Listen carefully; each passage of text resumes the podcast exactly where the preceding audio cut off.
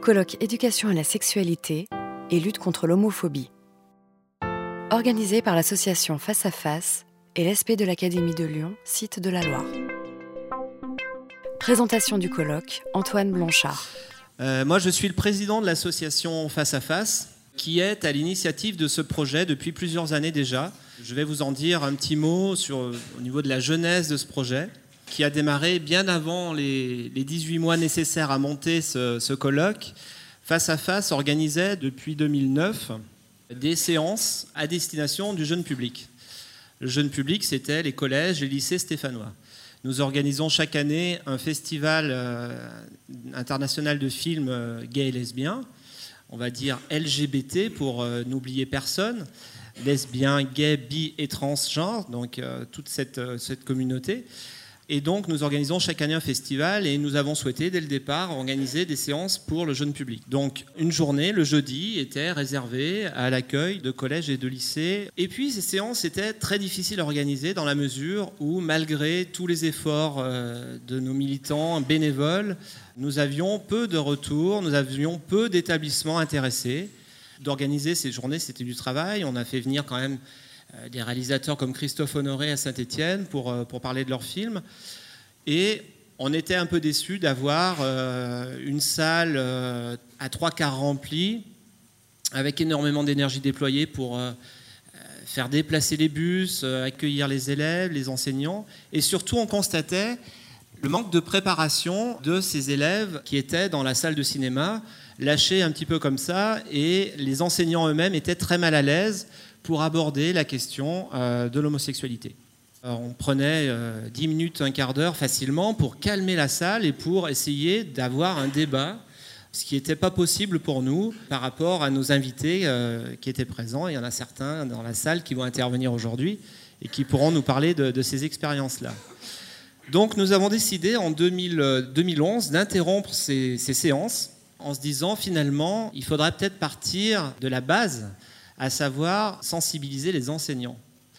On a eu un, travail à ce moment-là euh, très intéressant avec euh, euh, les services de, de Mabrouk Neka, que je vois au fond de la salle, que je salue, qui a vraiment été notre, interlocuteur pour rentrer en contact avec le monde de l'éducation nationale, qui est assez complexe.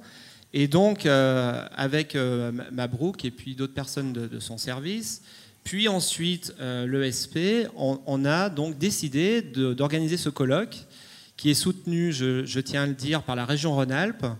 Région Rhône-Alpes qui soutient vraiment euh, de façon forte euh, cette initiative. On a donc décidé de vous réunir, de vous parler pendant une journée de cette problématique de la lutte contre l'homophobie à l'école. Pour plus avoir ces, ces réactions d'enseignants qui se trouvaient au fond de notre salle de cinéma, qui étaient au dernier rang, qui était presque à baisser la tête quand les élèves posaient une question qui parfois était évidemment très violente.